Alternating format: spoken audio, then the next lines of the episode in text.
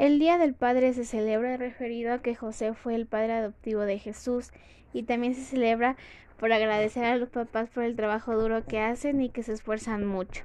La frase que dice mucho mi papi es Hola mija, ¿cómo te fue?